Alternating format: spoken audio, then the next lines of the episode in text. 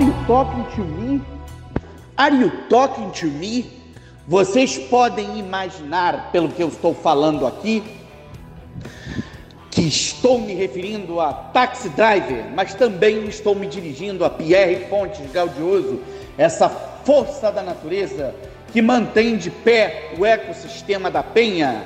Ele, como jurista, ao lado de um sem-dente Luiz, Fábio Luiz Costa Jardim, garantem o balanço de um bairro que está intrinsecamente ligado à minha identidade estética. Eu sou Rodrigo Fonseca e conduzirei vocês por uma viagem muito louca aqui pelo Sextou, seu podcast semanal gravado às quintas, porém ouvido às sextas, sábados e domingo em loop contínuo, como se fosse uma quarta-feira, diretamente aqui da rua Patagônia, onde todos os fenômenos são possíveis. Antes de tudo, gostaria de dizer para vocês que o Are You Talking to Me, referindo-se ao filme que deu a palma de ouro do Festival de Cannes de 1976 a Martin Scorsese, se deve aqui ao fato de um novo longa-metragem desse pilar da produção autoral no cinema americano ter sido adiado. Killers of the Flower Moon, esperado para a temporada de prêmios de Natal para concorrer com Elvis, já em cartaz. E The Fable Man, ou The Fablemans, que é a narrativa autobiográfica de Steven Spielberg, que vai para o Festival de Toronto, subiu no telhado, ou seja, o Scorsese jogou seu filme para maio de 2023, quando será lançado no Festival de Cannes, marca um regresso do realizador ao evento de onde ele saiu laureado ainda com o prêmio de melhor direção em 1985 por Depois de Horas. Bom, queria lembrar aqui para vocês que o Cinema 365, www.cinema365.com.br, projeto criado pelo publicitário e produtor André Galhardo, está oferecendo uma jornada Scorsese conduzida pela minha pessoa, que termina com uma masterclass, ou termina, nunca termina, na verdade, mas prossegue com uma masterclass sobre o realizador agora no dia 3. Mas eu queria chamar a atenção para um detalhe. É, o Scorsese, dentro do código cinematográfico americano contemporâneo, ele alcançou um lugar de polêmica muito perigoso nos últimos anos ao ter questionado a relevância da Marvel e da DC no cenário da produção audiovisual, criticando as adaptações de histórias em quadrinhos de super-herói para o cinema. Na verdade, essa crítica não se reporta exatamente a essas duas editoras, nem ao universo exatamente do Super-Homem, do Homem-Aranha, que a gente encontra nas transposições desse mundo quadrinístico para as telas. Ela se reporta muito mais à ingerência de estúdios na criação autoral que é feita hoje em Hollywood. Essa é a principal crítica apontada pelo Martin Scorsese, um realizador que completa 80 anos no dia 17 de novembro. Um realizador formado pela NYU, a New York Film Academy, em 1968, no momento que ele já estava produzindo longas metragens, dirigindo longas metragens, como quem bate a minha porta e preparando uma obra híbrida de documentários e ficções. Na verdade, o Scorsese ele é uma das estrelas mais é, brilhantes da constelação revelada no que a gente chama de Nova Hollywood, que aparece no cinema americano entre 1967 e 1980, entre Bonnie Clyde, uma rajada de balas, e o Toro Indomável, uma geração que também é conhecida pelo epíteto de Easy Rider, ou melhor, Easy Rider Generation, dado a eles pelo jornalista Peter Binskind, num livro homônimo que faz todo um balanço geracional do cinema da década de 70 nos Estados Unidos. Queria chamar a atenção para um aspecto bem teórico aqui com vocês. O cinema ele alcança a modernidade na década de 40 com pelo menos três vértices, ou por pelo menos três vértices. Vinha, as vinhas da ira de John Ford, que reinventa o realismo no cinema. O Cidadão Kane de Orson Welles, que repensa a dimensão sinestésica do som e da imagem no cinema e da montagem. E, sobretudo, com o neorrealismo italiano a partir de 1945, com Roberto Rossellini, o De Sica e o Luchino Visconti, principalmente com Roma Cidade Aberta, Ladrões de Bicicleta e La Terra Trema. Naquele momento, a gente encontra um movimento, efetivamente, que aponta um projeto. O cinema pode e deve ser um instrumento de revolução. E para ele ser revolucionário, ele precisa estar atento ao que se passa no mundo real, romper com o personalismo, ou seja, uma narrativa que é guiada em função de um personagem, que corre atrás de personagem, e se abrir mais à discussão do debate temático, do debate histórico, do debate político, sem ficar refém da, da redenção. Esse primeiro movimento vai influenciar toda uma geração de realizadores que veio depois, nos anos 50, quando o neorrealismo ganha um outro formato, verticalizando-se para questões psicanalíticas e oníricas com Fellini, Antonioni e uma transformação no próprio, no próprio Visconti, dialogando com grandes clássicos da literatura, e mais adiante com as comédias tristes dos, fim, dos anos 60 e 70, com Mario Mancelli, Dino Risi é, e, sobretudo, Hétero Escola. E vai ter uma influência internacional no sentido de deflagrar a centelha que vai levar alguns franceses e a belga Inês Varda num filme de 1955 chamado Le Poincourt, a produzir uma ideia de que o cinema, para ser revolucionário, é necessário que cada filme seja uma expressão singular na forma e no conteúdo desse sentimento libertário, desse sentimento refratário em relação à moral e a cápsulas é, formatadoras na arte é um movimento que ali se chama de cinema novo, cinema novismo, que começa com a Nouvelle Vague na França, vira novo cinema na Itália e vira cinema novo no Brasil.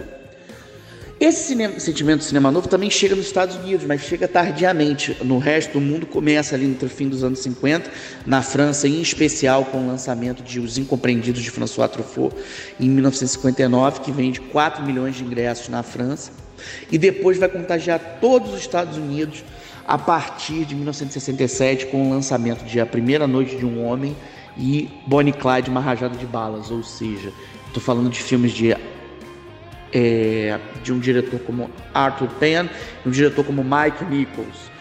E ali surge uma nova geração de realizadores que promove uma hemodiálise audiovisual, bancando a relevância de se repensar a dimensão poética e ética das imagens e movimentos nos Estados Unidos a partir de um engajamento de questões sociais.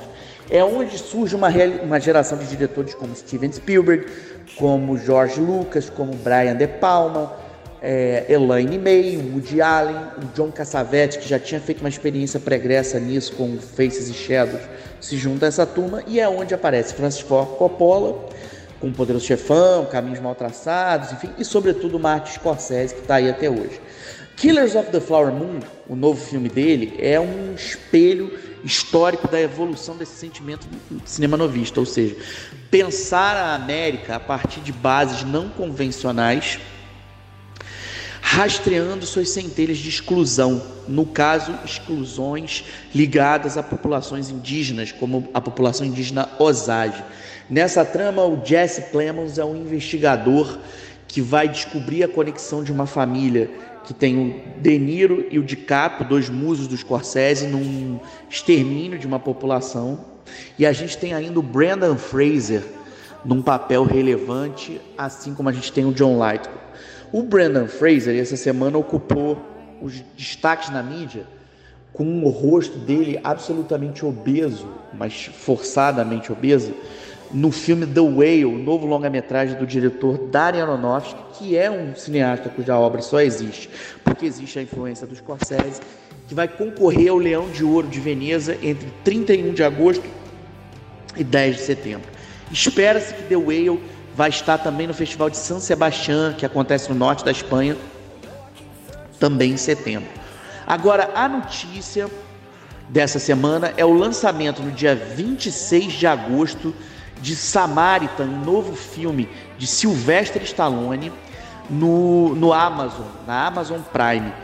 O Silver... Isso é baseado numa história em quadrinhos americana de 2014, pouco conhecida, fora do âmbito Marvel DC, e que vai dar conta de discutir o, os novos paradeiros de um velho super-herói, hoje cansado de guerra, que saiu da ativa e se faz passar por um, um anônimo, um trabalhador sem, sem um, nenhum destaque, até que ele é obrigado a voltar à luta para ajudar um garotinho. Então fiquem atentos que isso vai estar aí na. O Pierre, que é um escocesiano, tá louco para ver Killers of the Flower Moon e também para ver o Samaritan. Aliás, a tela quente dessa segunda-feira é Creed 2. Pois é, a gente vai ter Sylvester Stallone de volta ao papel do Rock, um lutador, nesse filme produzido pelo Ryan Coogler, que nesse momento está cuidando de Wakanda Forever para o final do ano, a partir do legado do Chadwick Boseman. Novidade já já para vocês aqui no Sextou. Mas galera, dá uma olhadinha lá no www.cinema365.com.br e dá uma acompanhada aí nesse curso do Scorsese, que vai ser bem bacana, é 0800, é, criado aí pelo André Galhardo. Tem outros cursos meus sobre Bergman, sobre Inês Vardar. Enfim, seria muito legal se vocês pudessem dar uma conferida, uma prestigiada. Sextou!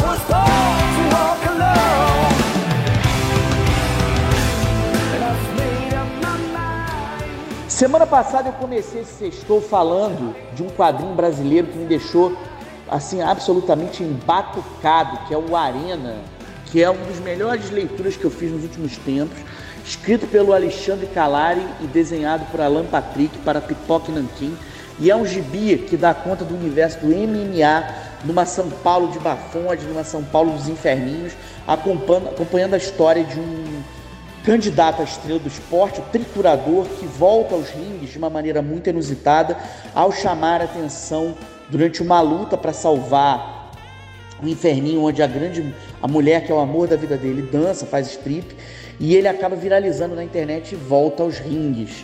Então é importante aí a gente ficar atento nessa produção de quadrinhos brasileiros. Tem algumas editoras brasileiras como a Guará, Super Prumo, colocando material muito bom nas ruas, aí nas praças. Mas eu queria chamar a atenção para um detalhe. Eu fiquei sabendo que o novo filme do David Fincher com Michael Fassbender, que já está nos finalmente, talvez fique pronto no fim do ano, é uma adaptação de Le Tueur, o assassino The Killer, de Jacamon e Max. É uma BD francesa, uma, uma BD é um sinônimo para quadrinho francês, bande dessinée. É um quadrinho da Casterman que acompanha as aventuras de um assassino de aluguel em crise que precisa repensar o seu papel no submundo e proteger as poucas pessoas com quem ele fez algum contato afetivo. O Michael Fassbender, né, o Magneto dos X-Men, vai assumir esse lugar. Falando do Magneto, eu queria abrir uma discussão aqui com vocês.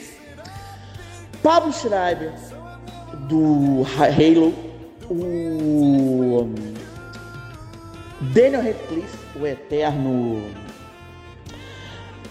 Harry Potter e o Taron Egerton, que fez o Elton John em Rocketman, além do Cal Urban, que é o Billy Bruto de The Boys, estão na pilha para se tornarem Wolverine e assumirem um manto do Hugh Jackman. Hugh Jackman esse ano volta às telas aí com The Sun, filme do Florian Zeller, que está na disputa pelo Leão de Ouro de Veneza, abandonou de vez a ideia de perseguir o universo do super-herói da Marvel, criado em 1974 por Len Wayne, como um, um coadjuvante do Hulk. E tá aí na pilha agora para criar, para seguir caminhos próprios, enfim, voando como produtor, voando dentro do universo de musical em que ele se saiu tão bem aí com o Rei do Show, é, enfim, mas enfim, é, o que é importante a gente entender é que rumos o Wolverine vai ter. Primeiro de tudo, no Brasil, a gente está tendo a publicação do Arma X numa edição especial da Panini Comics. Isso é um material que vale a pena vocês ficarem atentas, atentos, atentos aí, que é um material muito bacana do Barry Windsor Smith, que está sendo lançado aqui pela Panini. A Panini lançou uma publicação muito boa recentemente, que é uma edição da revista Conan o Bárbaro, dedicada ao rei Conan, a fase do Conan como rei da Aquilônia, apoiado por seu filho Conan. É um quadrinho absolutamente devastador. Aliás, existe um projeto até hoje que o Conan volte às telas, talvez com o próprio Schwarzenegger numa uma versão mais velha. Acho que o Schwarzenegger entrou numa fase também muita galhofa, e principalmente depois da carreira política mal sucedida dele, a gente, quer dizer, bem sucedida num determinado momento, mas politicamente controversa, ele acabou tendo sua participação né, como um astro muito reduzida. Saiu até da franquia Os Mercenários, enfim, terá o quarto tomo lançado no início de 2023, também com Sylvester Stallone, de que a gente já falou aqui. Mas eu queria chamar a atenção por uma questão ligada ao universo do Wolverine, porque assim, o Wolverine está tendo um espaço nas bancas dentro do universo do da revista mensal dos X-Men, né? Então isso já é uma coisa que vale a pena a gente ficar atento. Tá tendo uma nova saga do, do Wolverine ligada ao Maverick, que é o parceiro dele de Arma X.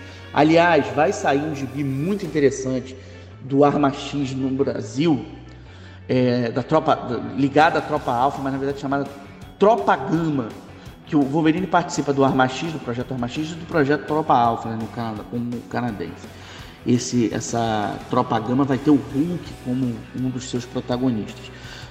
Bom, aqui uma questão assim, vale destaque o número 47 da revista dos X-Men, que vai ter o Maverick Wolverine. A Disney Plus colocou os dois primeiros filmes do Wolverine na sua grade. O Logan tá no Star Plus, mas parece que vai para lá também. E uma coisa legal, tá tendo muito gibi novo, interessante do Carcaju lá fora. Por exemplo, uma saga nova que se chama Wolverine Patch, que se refere ao Caolho, personagem, o alter ego dele em Madripoor, com roteiros de Larry Hama e desenhos de André de Vito, que recria uma aventura dele no Oriente. E tem ainda uma série de.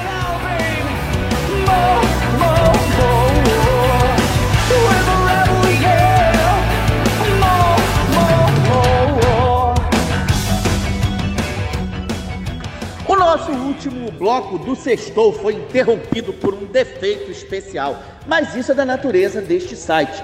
Recebi uma ligação surpresa de Fábio Luiz Costa Jardim, miando e dizendo que está dodói, muito dodói, por conta de problemas dentários. Mas tudo bem, é da natureza do Sextou. Então vou continuar a saga do bloco anterior, lembrando que temos Wolverine e Miss Marvel nas bancas americanas da Marvel, tá? Aliás, eu descobri que nas vendas online da Marvel Comics nos Estados Unidos, o, o material correspondente ao filme Logan ainda é um campeão de bilheteria, um campeão de vendas de, de títulos, já não sai nunca dos finalmente ali. É, outra coisa, falando das bancas brasileiras, já que a Panini lança Wolverine aqui, tá tendo a saga dos X-Men, que é uma republicação dos gibis clássicos né? Então acho que vale a pena a gente acompanhar esse material aí. Queria deixar uma chamar a atenção para um festival muito importante que está rolando nesse momento no Brasil, que é a o Cabiria. O Cabiria é o principal festival hoje de representação das vozes femininas na direção. É um festival dedicado a mulheres diretoras. É tem uma produção bastante forte, tem uma homenagem à minha querida Vera de Figueiredo. Vai ter no Telecine uma, uma exibição conjunta de alguns filmes, como por exemplo o Pequena Mamãe. É... Então é uma oportunidade de quem não viu aí o Celine Chamar. Aliás, vai passar o retrato de uma jovem em chamas da Celine Chamar. Quem ainda não conhece a obra dessa cineasta francesa, é um momento de correr atrás. O Kabir é batizado em referência a atriz Julieta Mazina. Enfim, fiquem atentos, que é um dos grandes festivais hoje do país. Falando em festival, a gente começa na próxima semana, no dia 3, com uma exibição de Bullet Train, Trem Bala, na Suíça, a 75 edição do Festival de Locarno, que vai prestar uma homenagem a diretora Kelly Reichardt, é, a, a artista plástica e também cineasta Laurie Anderson, ao diretor Costa Gabras dizer e ao ator Matt Dillon. Então é um festival cheio de homenagens que vai ter um filme brasileiro, Rega 34, em competição. Esse festival mobiliza um, um espaço nessa cidade suíça a duas horas de distância de Milão, que é a Piazza Grande, que é onde acontecem exibições públicas e de lá saíram grandes filmes recentes. Ano passado, o ganhador do Leopardo de Ouro foi Vengeance is Mine, All Others Pay Cash. A Vingança é Minha, os demais pagam em dinheiro, que é um longa indonésio de um cineasta que assina apenas Edwin e é uma grande desconstrução do universo do Kung Fu nas telas. Locarno tem como curador um crítico italiano, um crítico suíço, que fala italiano, né, de berço, um crítico lá de Zurique, chamado Jonah Anazaro. Esse cara é tudo que eu queria ser quando crescer. Esse cara é hoje um dos principais pensadores do cinema de gênero do mundo. E ele tem um dicionário de cinema chinês, cinema de Hong Kong. Ele é um especialista no cinema do John Woo, no cinema do Tsui Hark, do Ringo Lam, desses grandes nomes da ação. E, ao mesmo tempo, ele trouxe uma perspectiva absolutamente radical para um festival de Locarno. Locarno integra o G7 dos grandes festivais internacionais. Esse G7 é composto por Rotterdam, Berlim, Cannes, Locarno, Veneza, Toronto e São Sebastião. Locarno, que tem 75 anos, é conhecido por um cinema de autor de risco, mas mais sofisticado. Não por acaso a Júlia Murat está lá com Regra 34, que é uma, uma força para o cinema brasileiro. Tem filme italiano, tem filme. Ah, vai ter um filme absolutamente é, aberto a polêmicas, que é o Fairy Tale, que é uma experiência quase próxima da animação que o Alexander Sokurov, cineasta russo, faz, criando uma espécie de fábula com Hitler, o Stalin e o, o Mussolini, ou seja, fazendo uma grande discussão, e, e Churchill fazendo uma grande discussão aí sobre os líderes políticos da Europa durante a guerra. Então é um convite à provocação. E vai ter ainda uma mostra dedicada ao cineasta Douglas Sirk para discutir as referências do melodrama, que vai contar com a participação do cineasta americano Todd Haynes, que fez Longe do Paraíso, um cult aí dos anos 2000. O Diana Nazar, o que ele está tentando é potencializar a diversidade dos gêneros cinematográficos e fazer uma grande investigação sobre o lugar do cinema de gênero nesse momento que o cinema pena para sobreviver, é, baleado aí por conta de, da competição com os streams, né? uma competição nem sempre leal por conta das dificuldades impostas, sobretudo pela pandemia, enfim, das crises financeiras.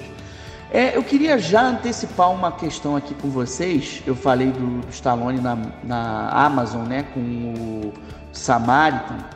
Lembrar que o Stallone lança no fim do ano, via, via Paramount Plus, um seriado novo que é o Tulsa King, né, que é uma espécie de sopranos aí em Tulsa.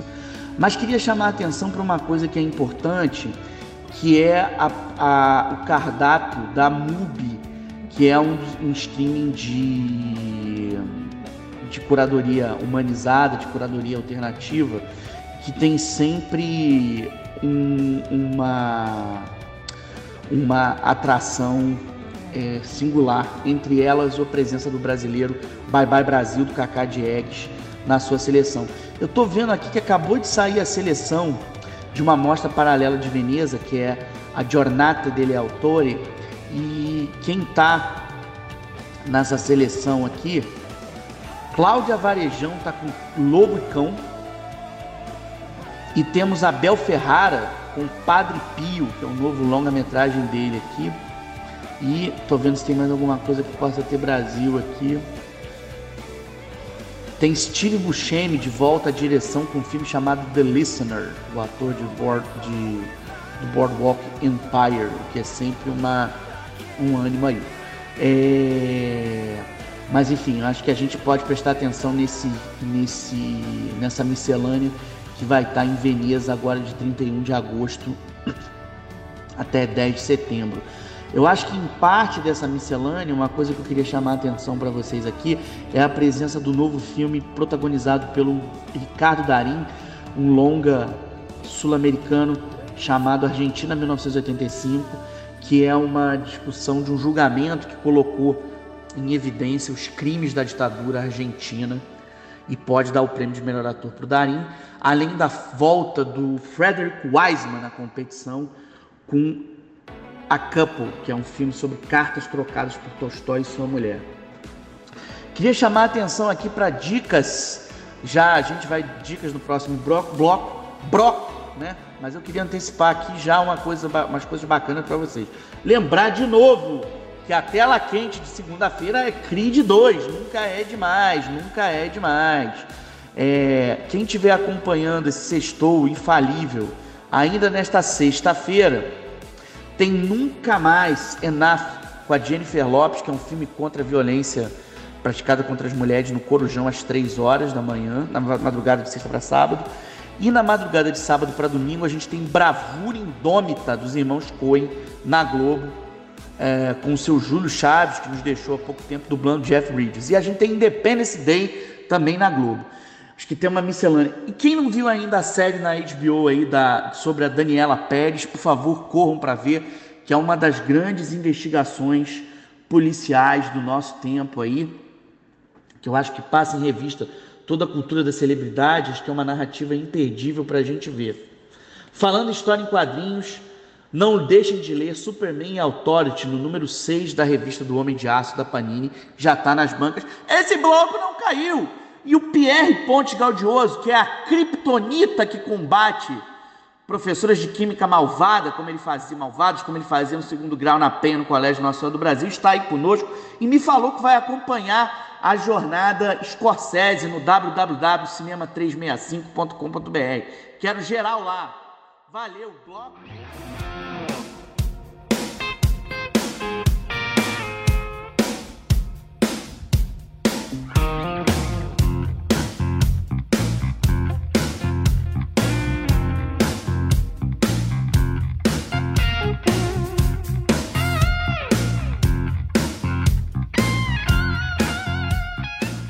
Tô dançando aqui com o Pierre já. O Pierre, se você está ouvindo, se vocês me acompanham no Cinema 365, se vocês me acompanham no Instagram, se vocês me acompanham em qualquer lugar, vocês devem se perguntar: quem é o Pierre Pontes Gaudioso?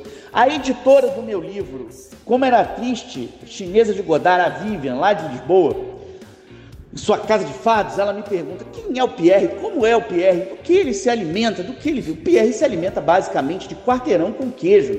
Mas o Pierre é um atleta um atleta com suas madeixas, suas melenas grisalhas, que estão aí fazendo sucesso pela penha fora.